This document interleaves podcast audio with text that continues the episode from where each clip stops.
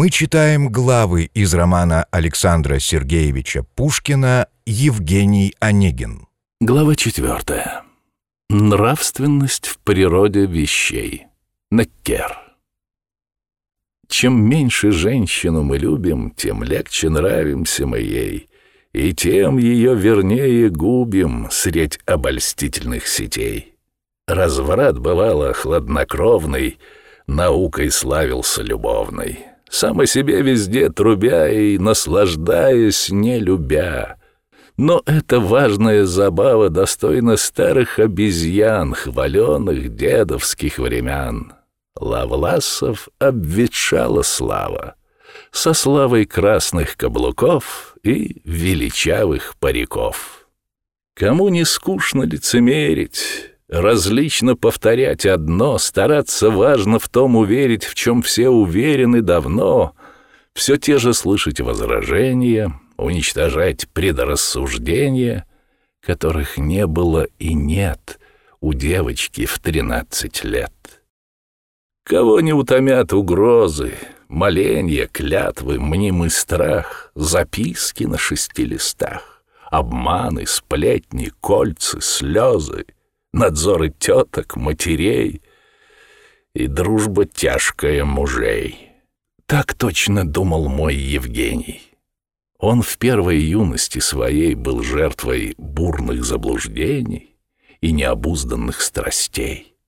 Привычкой жизни избалован, одним на время очарован, разочарованный другим, желанием медленно томим — Томим и ветреным успехом, внимая в шуме и в тиши роптание вечной души, зевоту подавляя смехом. Вот как убил он восемь лет, утратя жизни лучший цвет. В красавиц он уж не влюблялся, а волочился как-нибудь. Откажут, мигом утешался, изменят. Рад был отдохнуть. Он их искал без упоения а оставлял без сожаления, чуть помня их любовь и злость. Так точно равнодушный гость на вист вечерний приезжает, садится, кончилась игра.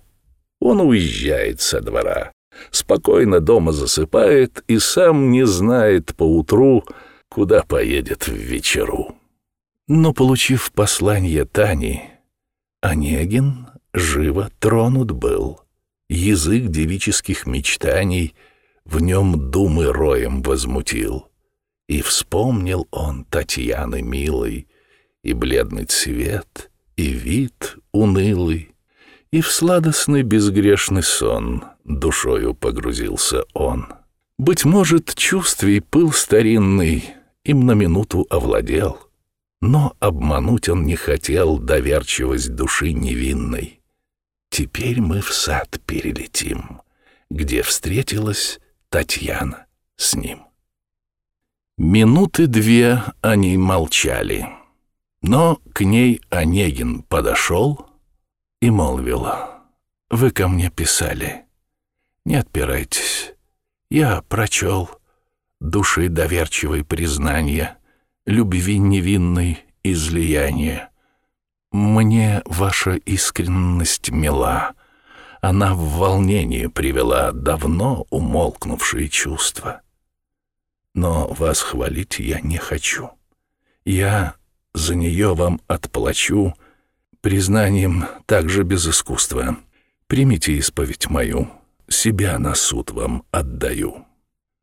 Когда бы жизнь домашним кругом я ограничить захотел — когда бы мне быть отцом-супругом, приятный жеребий повелел, когда б семейственной картиной пленился я хоть миг единый, то верно б, кроме вас одной, невесты не искал иной. Скажу без блесток мадригальных. Нашед мой прежний идеал, я верно б вас одну избрал в подруге дней моих печальных всего прекрасного в залог и был бы счастлив, сколько мог. Но я не создан для блаженства, ему чужда душа моя. Напрасны ваши совершенства, их вовсе не достоин я, поверьте. Совесть в том порукой, супружество нам будет мукой. Я сколько не любил бы вас, привыкнув, разлюблю тот час. Начнете плакать, ваши слезы не тронут сердце моего, а будут лишь бесить его. Судите ж вы, какие розы нам заготовит Гименей, и, может быть, на много дней.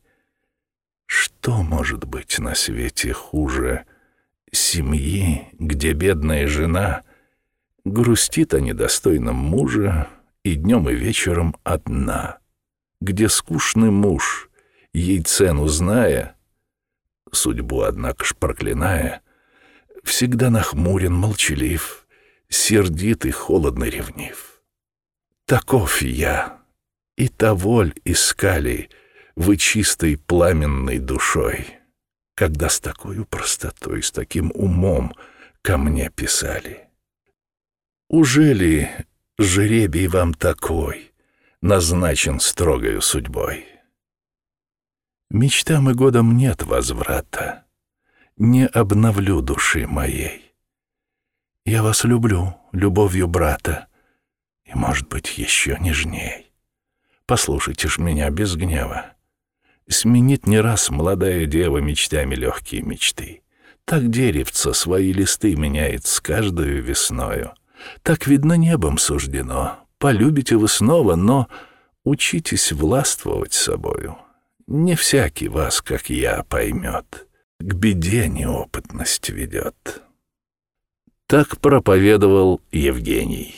Сквозь слез, не видя ничего, едва дыша, без возражений, Татьяна слушала его. Он подал руку ей. Печально, как говорится, машинально. Татьяна молча оперлась, головкой томною склонясь. Пошли домой в круг огорода. Явились вместе, и никто не вздумал им пенять на то. Имеет сельская свобода свои счастливые права, как и надменная Москва. Вы согласитесь, мой читатель, что очень мило поступил с печальной Таней наш приятель. Не в первый раз он тут явил души прямое благородство, хотя людей недоброходство в нем не щадило ничего враги его, друзья его, что может быть одно и то же, его чистили так и сяк. Врагов имеет в мире всяк. Но от друзей спаси нас, Боже. Уж эти мне друзья, друзья. Об них недаром вспомнил я. А что? Да так, я усыпляю пустые черные мечты. Я только в скобках замечаю, что нет презренной клеветы.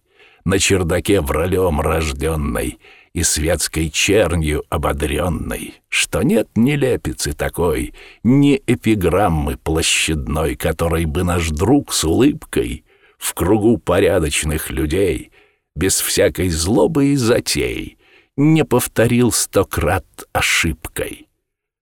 А, впрочем, он за вас горой, он вас так любит, как родной. Хм, хм. Читатель благородный, здорова ли ваша вся родня? Позвольте, может быть угодно теперь узнать вам от меня, что значит именно «родные». Родные люди вот какие. Мы их обязаны ласкать, любить, душевно уважать и, по обычаю народа, о Рождестве их навещать или по почте поздравлять, чтоб остальное время года не думали о нас они. И так дай Бог им долгие дни. Зато любовь красавиц нежных надежней дружбы и родства. Над нею и средь бурь мятежных вы сохраняете права. Конечно так, но вихрь моды, но своенравие природы, но мнение светского поток. А милый пол, как пух легок. К тому ж и мнение супруга для добродетельной жены всегда почтенны быть должны. Так ваша верная подруга бывает в миг увлечена. Любовью шутит сатана. Кого ж любить, кому же верить? Кто не изменит нам один? Кто все дела, все речи мерит услужливо на наш аршин? Кто клеветы про нас не сеет? Кто нас заботливо лелеет? Кому порог наш не беда? Кто не наскучит никогда? Призрака суетный искатель, Трудов напрасно не губя, любите самого себя, достопочтенный мой читатель. Предмет достойный. Ничего, любезней верно нет его.